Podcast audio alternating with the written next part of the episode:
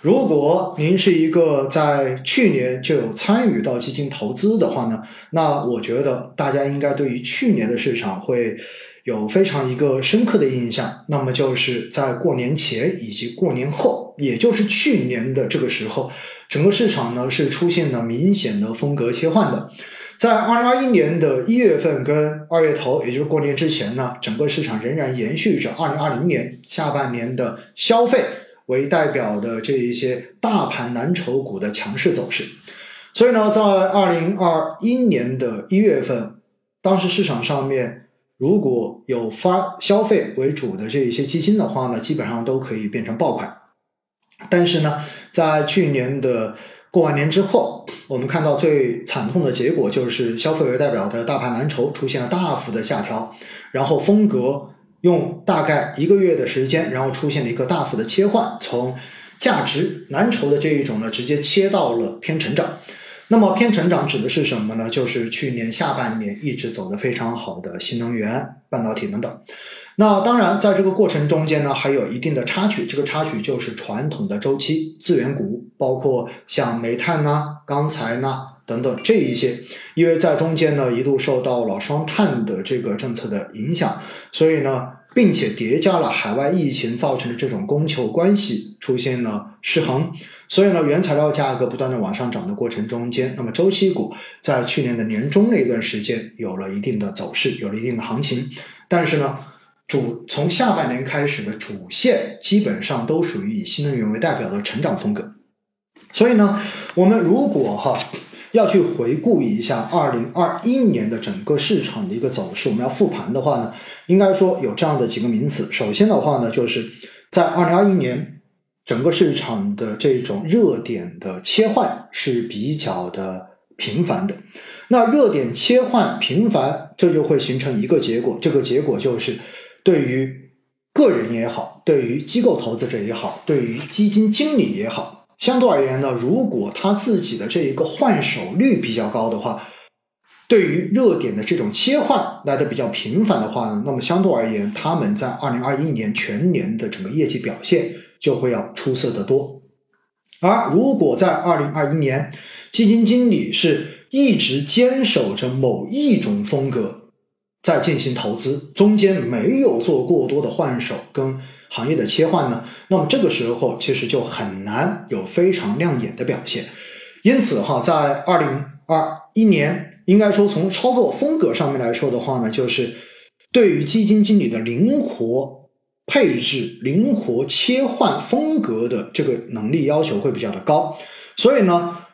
老牌的那些基金经理，相对而言，因为坚持的都是比较稳定的投资风格，那么他们的业绩相对而言表现呢，就会比较的差一点点。那么这里就涉及到了第二个去年全年对于基金投资来讲的第二个特点，这个特点就是相对而言，小规模的基金表现会明显的优于大规模的基金。那么这个也很好理解。关于基金规模大小对于业绩的影响呢？我想在去年的很多次的直播，包括今年年头的直播中间，也有跟大家去回顾。因为规模越大，相对而言呢，受到了公募基金双十的这一个投资的限制，所以基金经理的持仓也会偏向于大盘，偏向于龙头股。而在去年全年，其实到最后呢，我们看到的大盘的这一个。呃，价值的一个走势呢，仅仅只存在于去年的年头一月份而已，后面基本上全部属于成长。所以呢，在这样的情况之下，在去年相对而言，基金规模越小的这些基金经理，它的整体的表现会明显的要强于规模大的基金经理。所以呢，这里也再次说明了一点哈，那么我们在投资基金的时候，真的还是要关注一下规模的，真正规模过大的基金，在风格多变的市场中间，你要基金经理有非常良好的这一种灵活变变化行业来进行投资的这一种结果，这种表象基本上是很难的一件事情。因此呢，去年的第二个特征就是规模小的基金整体的业绩表现会比规模大的基金要跑得更好一些。而这两者其实是有相关性的，因为我们刚才说了，第一个，刚才说了。第一个的话呢，就是因为换手率要高一点，要在行业中间做切换，相对而言呢，就会比全年只拿一种风格要走得好一些。那么这里就涉及到一点了，规模越大的基金，其实你要去切换行业就会越难，因为你卖出去调仓难度太大。而相对而言，规模小的基金，你的这种换手就会变得更加的容易。因此呢，这两者实际上是一体两面的，这是去年基金投资的第二个特征。而第三个特征呢，那就是去年是年轻基金经理或者说是新生代基金经理明显跑赢老牌明星基金经理的一年。那之所以会跑赢，老牌的明星基金经理的原因也在于去年的风格是非常极致的赛道风格，也就意味着全年其实如果你做更加均衡的配置，其实是很难在市场中间脱颖而出的。你必须要把你的所有的投资、你的组合压注到市场上面的某一个赛道上面。如果你所压住的这个赛道刚好是去年市场的热点，那么你在市场上的业绩就会遥遥领先。而且呢，当风格切换之后，去年的市场走势有这样的一个特点，那就是行情启动之后起得特别快，而且起得特别高。如果在起步的时候你就已经晚了，真正在打算去追的时候，实际上跟前面的那些先起步的这个差距，已经基本上没有办法再回来了。再把它追回来了，所以呢，在去年哈，我们看到的结果就是老牌基金经理相对而言表现都比较差一点点，都排在后面。而新生代，也就是基本上任职在三年以内的基金经理，他们所管理的产品呢，在市场上面的表现是比较居前的。但是呢，这里也可以回顾一下，在去年我们特别讲到过这个问题：为什么新基金经理会比较牛？原因也很简单，因为绝大多数的基金经理刚刚开始从研究员转成基金经理的时候呢，往往是从赛道型或者说是行业主题基金开始入手进行接管，因为往往研究员都是行业研究员，而行业研究员。他开始从研究员升至基金经理的时候，肯定最得心应手的一定是行业主题基金。这样子的话，跟他过往的这些年的一个研究积累是完全匹配的。因此呢，绝大多数三年以内的新基金经理，他们所开始管理的基金，往往都是偏向于行业主题基金。而行业主题基金，只要刚好是在风口之上，在之前跟大家特别讲过。风吹过来的话，猪都能飞起来。所以在这种情况之下，你会发现哈，只要是在这个赛道上面的，只要是在高景气的赛道上面的，只要是在交易都非常拥挤的赛道上面的，那么在去年，不管基金经理的能力到底有多强，到最后整体的表现都不会太差。所以在这样的情况之下呢，我们看到去年基金投资市场中间很明显的一个特征，这个特征就是新基金经理。新生代基金经理，尤其是任职三年以内的基金经理，相对而言，他们的整体表现是会要强很多的。然后，另外呢，在第四点，就是从管理风格上面来说呢，去年真的就是赛道型基金的天下。那去年涨得比较好的是包括什么呢？包括新能源，这个大家应该心里有数的，对不对？第二个的话呢，是去年的军工。去年的军工呢，在一月份。创了一个高点之后，后面有大概百分之三四十的一个大幅的下调，但是之后的话呢，全年一直到年末都是稳步的、持续的往上涨的一个过程。所以军工的基金在去年的表现也是不错的。除了新能源、军工之外呢，另外就是高端制造以及科技这几个行业，在去年整体的表现也都是比较抢眼的。所以呢，我们可以看得非常的清楚。去年的基金投资，第一是属于赛道型的这一个天下，第二的话呢，赛道型主要偏向的是科技成长，因为不管是新能源还是军工，其实他们都属于科技成长。那半导体跟科技就更不用说了。因此呢，去年整个基金市场，如果我们要回顾的话，其实就是四个特点。第一，相对而言，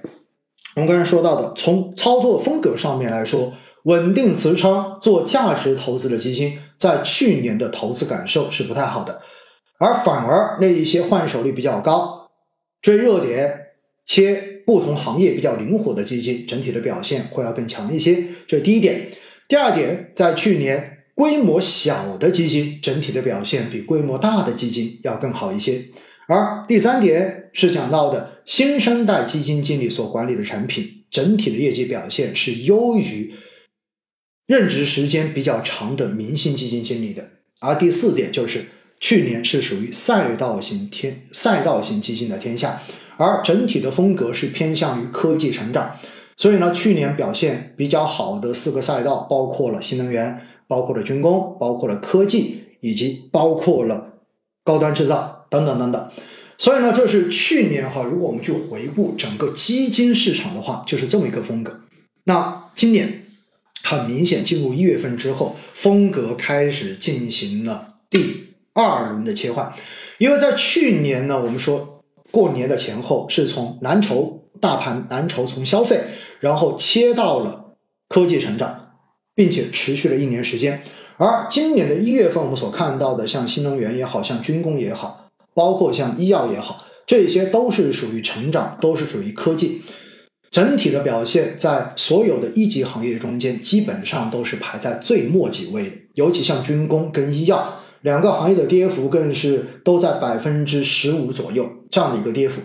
所以在这样的情况之下呢，我们看到今年以来哈，从一月份到过年之前，整个市场表现相对比较抢眼的，又开始慢慢的回到了什么？回到了金融地产，回到了大基建，回到了建筑等等等等，回到了这样子的传统的大盘价值风格。所以我们说，今年一月份，我们感受到的是市场在跌。但实际上，在这个跌的过程中间，它也是在进行新一轮的风格切换，那就是从科技成长风格，再向大盘价值风格进行整体的风格切换。哪怕到现在为止，哪怕今天我们看到市场全面是飘红的，但实际上呢，非常的明显，大家如果去拉一下一级行业的涨跌这个幅度来看的话，很明显，今天的传统的大盘价值。包括建筑也好，对吧？包括大家看到的这些传统的这些行业也好，整体的涨幅仍然比科技是要更强一些的。因此，今年其实就是在进行这一轮的风格切换，而且这现在风格切换有没有切完很难讲。但是呢，在这个切的过程中间，我们所看到的一个结果就是，去年走的非常好的这些科技成长板块，今年一月份，在过去的一月份出现了大幅的估值下杀。这是非常明显的一点哈。实际上呢，我们如果等到他们的一个盈利数据，就是财报出来之后，也许你会发现有很多科技成长的公司，也许它的盈利并不差，也就意味着这一轮的下跌并不是因为他们的盈利变得不好，而纯粹是什么？纯粹就是因为估值过高而出现的杀估值。那估值现在杀到目前这个阶段，会到了一个什么样的情况呢？我不知道大家有没有去关注我在。周末，也就是呃周日晚上所整理的那一个主要指数的近两年的估值分位这样的一个散点图，我们可以看到呢，绝大多数的指数现在其实都已经回到了两年内的低估位置。如果把时间拉得更长一点，你拉到五年到十年的话，可能整体的话，主要的指数绝大多数的指数目前都处在一个中位，而且更偏便宜的位置。因此的话呢。在过去的一月份，整个市场的估值下修，最终形成了一个结果，就是目前市场的这一些投资标的的投资性价比，比起去年十二月份已经是好太多了。说到这里哈，很多人又开始有一些不同的这种感受。实际上呢，在节前的时候，我记得我录了一期节目，然后中间讲到的是真实风险和感受风险这样一个话题。现实中间哈。很多人呢，为什么总会追涨杀跌？其根本的原因是什么呢？其根本的原因是因为我们往往会在市场连续上涨的过程中间，开始信心满满的去参与市场的投资，而且随着我们买进去就开始赚钱，那么这个时候呢，我们的信心会变得越来越足，我们对于市场的这一个未来会越来越看好。那么，随着赚钱逐渐的赚钱，并且市场一路上涨呢，我们慢慢的对于风险会变得越来越漠视，所以在上涨的过程中间，我们的感受风险其实是变得越来越低的，因为你觉得哇，市场涨到了四千点，涨到了五千点，说不定会破一万点，对吧？这是曾经发生过的事情。而且呢，你会发现身边的亲朋好友全部都在谈论投资、谈论股票、谈论基金。这一点的话呢，在二零二零年的年底、二零二一年的年初，我相信大家都有经历过的，对吗？在市场一路上涨的过程中间，实际上整体的市场的真实风险是在越来越高，变得越来越明显的。但是呢，真实风险变高的过程，恰好是投资者感受风险下降的过程，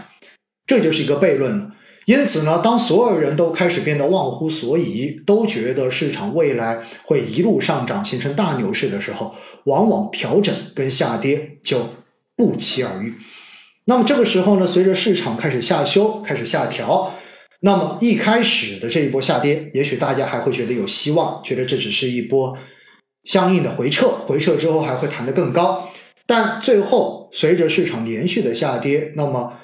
赚钱的效应会变得越来越差，亏钱的人会变得越来越多，而且随着大家亏得越来越多，随着一次次的补仓、一次次的赌反弹都失败之后，那么大家的这种情绪会变得越来越差，对于市场的未来会变得越来没越没有信心。那变得越来越没有信心的时候呢，所有人就会对未来的市场的风险开始。从心底把它放大，觉得市场没戏了，觉得 A 股没戏了，觉得股灾发生了，觉得 A 股未来的话没有最低，只有更低。所以这个时候是什么呢？是叫做感受风险会随着市场的下跌变得越来越大。但是随着市场下跌下跌之后，我们说估值已经变得越来越便宜，而且如果当我们的经济整体的韧性仍然存在，上市公司尤其是龙头公司的这些盈利并没有变差的情况之下，那你就会发现，其实这些标的的投资性价比就在上升。说白了，也就随着价格跌得越低，真实的投资风险正在变得越来越低，投资的价值性价比正在变得越来越高。所以在市场调整的过程中间，是感受风险会变得越来越大，而真实风险会变得越来越小。因此，我们要做的是要克服掉我们自己的人性弱点。你千万不能凭自己的感觉觉得风险越来越大了，所以这个时候你就要赶紧割肉离场，或者说赶紧的话，觉得投资不要再做了，自己不适合投资。越是你自己感受风险，可能觉得越来越大，你身边的人感受风险觉得越来越大的时候，我告诉大家，基金反着买，别墅靠大海，就是这么来的。因此的话呢，在今年一月份，尤其到过年的最后一周，大家应该有印象，在那一周的几个交易中间，有两天市场出现了非常极端的下调。那么极端到什么样的程度呢？就是全天 A 股上涨的股票数不足三百只。下跌的股票数超过了四千一百只，这种在 A 股的历史上面都是极其罕见的。所以在那样的市场的出现的时候，其实，在某种程度上面就是一种市场恐慌到了某一种极致的标志。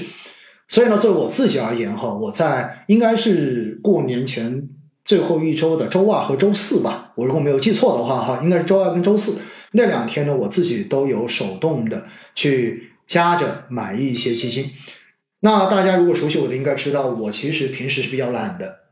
就是设定好定投之后，因为反正周一到周四我都有基金定投的扣款，因此呢，我一般情况下面不会轻易的去手动加仓，但是呢，在那一周的周二跟周四，我是真的有手动加仓的，因为就我自己参与市场这十多年的经验来看的话，我也很少见过。有跌成那个样子，市场的情绪差到那个样子的，这样子的是市场走势。所以站在我自己的判断呢，虽然我不敢说那个点就一定是最低点，但是如果我放在大数据的这个角度来看的话，我放在更长的一个投资周期来看的话，像这样的市场，对于我来讲的话，应该算是一个比较容易做出买入决策的这样的一个走势。所以，真实风险跟感受风险，我希望大家一定要牢牢的记在脑海里面，不要凭感性做决定哈。大家一定记得，一定不能凭感性做决定。